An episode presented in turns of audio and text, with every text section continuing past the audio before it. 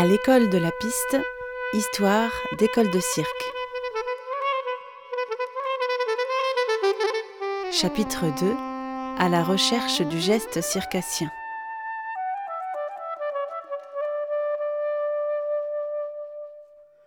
Au début, c'était moi qui donnais tous les, cours, oui, parce que parce que je m'étais formé moi-même, quoi, un petit peu, donc je retransmettais.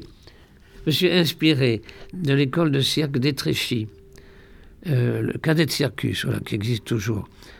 Euh, ça a été mes premiers formateurs, si, vous voulez. J'étais allé les voir travailler, voir comment ils faisaient, tout ça. Puis après, il y a eu l'école de Fratellini qui, qui, donnait des stages à Bolène, oui, voilà, à Bolène, dans le Midi. Alors euh, j'allais voir, on irait s'y rester.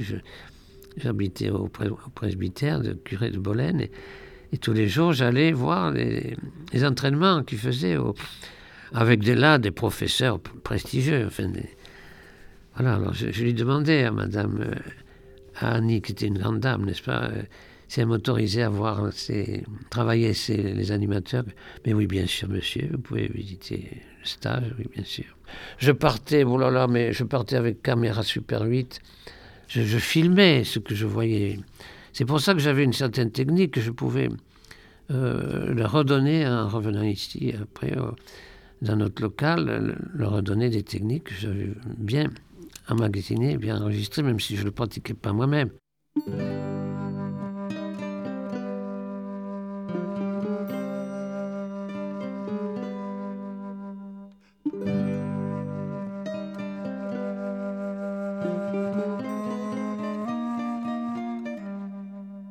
Repars en colo euh, là, et j'ai pris ma première vraie leçon de cirque cette année, cette année suivante, où très content d'avoir travaillé tout seul, d'avoir appris plein de choses, euh, à jongler notamment, euh, à quatre balles, alors que je faisais que trois, et très fier, je, je montre au gars, il me dit, et puis il me dit comme ça très sérieusement, tu peux faire la même chose 50 cm plus haut? Et puis, blam, patatrac, les balles tombent. Je recommence, blam, les balles tombent. Et euh, il me dit, c'est nul, tu peux tout recommencer à zéro. Alors, c'était un peu brutal au niveau pédagogie, mais euh, ça m'a passé le moment de vexation. Ça m'a fait beaucoup de bien parce que je me suis dit plusieurs choses. Je me suis dit, euh, notamment, dans le cirque, il faut jamais croire être arrivé à quelque chose. On, est arrivé à une étape, mais il y a toujours mieux, il y a toujours euh, plus, il y a toujours différent. Et ne euh, faut pas croire qu'avec tes petits acquis, tu étais arrivé à quelque chose de bien. Non, ça suffit pas. Et j'étais une première leçon, une leçon d'humilité en fait. Bah, je découvrais dans la mesure où l'enseignement est très normé. C'est-à-dire que si on a tout bon, on a 20, et obtenir une note, on retranche les, erreurs, et, et la note, c'est ce qui reste. Et de là, j'ai commencé les réflexions sur l'évaluation dans le cirque, où tout compte fait au cirque, on n'évalue pas sur ce qui reste, parce qu'on ne sait pas ce qui reste. Donc on évalue sur ce qu'on a acquis. Et donc l'évaluation est forcément positive, puisqu'on va accumuler des réussites. Et à un moment donné, on va regarder où elles sont, euh, à quel niveau elles sont, et on dira, voilà le chemin parcouru.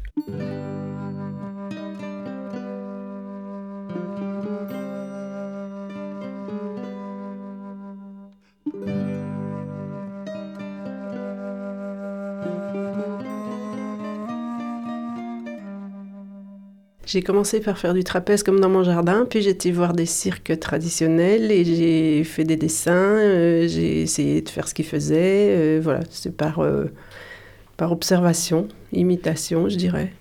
Ça, c'était au tout début, quand on était en roulotte à cheval. Après, on savait très bien qu'il fallait qu'on trouve des gens qui nous apprennent. Et donc, moi, personnellement, j'ai pris des vacances. Je suis arrivée à Paris avec une valise. Et puis j'ai découvert Jean Palassi qui travaillait à l'époque euh, à Marne-la-Vallée.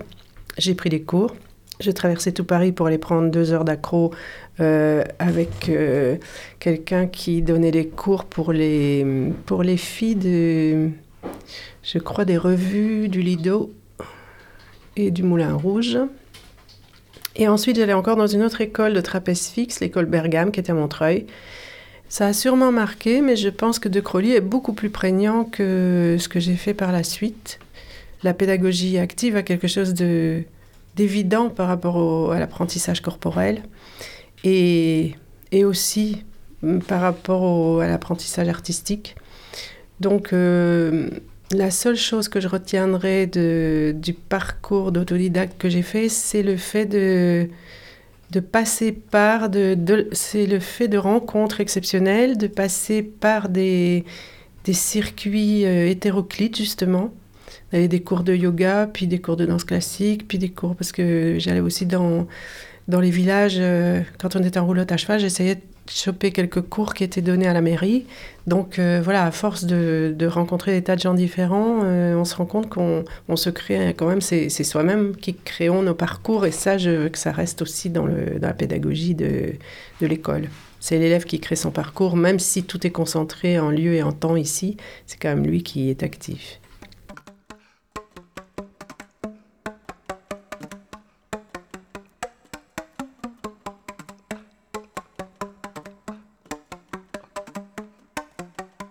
Était dans la recherche vraiment du geste circassien. Donc à germer ici euh, l'idée euh, via la Fédé, parce que la Fédé c'était quand même très éloigné, c'était un peu compliqué, c'était une toute petite Fédé à l'époque, 90 euh, et début 91, de créer le GREC, c'est le groupement régional des écoles de cirque. C'était précurseur, une grande région, il allait de, de la Charente à, Rhodes.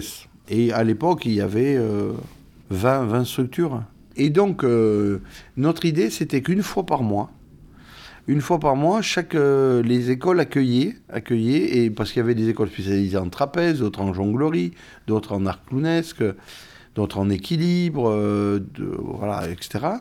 Nous allions, nous, nous nous retrouvions dans une école. Donc ça permettait de voir le matériel, échanger les, les astuces, parce que beaucoup de matériel aussi bricolé hein, à l'époque.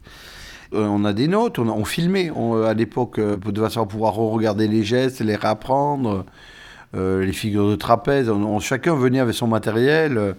Et alors, comme on n'était pas forcément, la plupart des gens n'étaient pas forcément des circassiens traditionnels, ils avaient déjà un deuxième degré d'apprentissage avec une coloration de cirque contemporain. Et nous, on était déjà une troisième zone, c'est-à-dire que quand on reprenait, comme on n'avait pas forcément tout compris, on réinventait quelquefois des gestes. Mais donc ça faisait finalement, on était loin du modèle circassien pur et dur, mais on, on tendait à essayer d'y arriver parce qu'on avait quelques représentations, mais ça nous permettait aussi de se dire qu'il y a quelquefois on pouvait réinventer autre chose.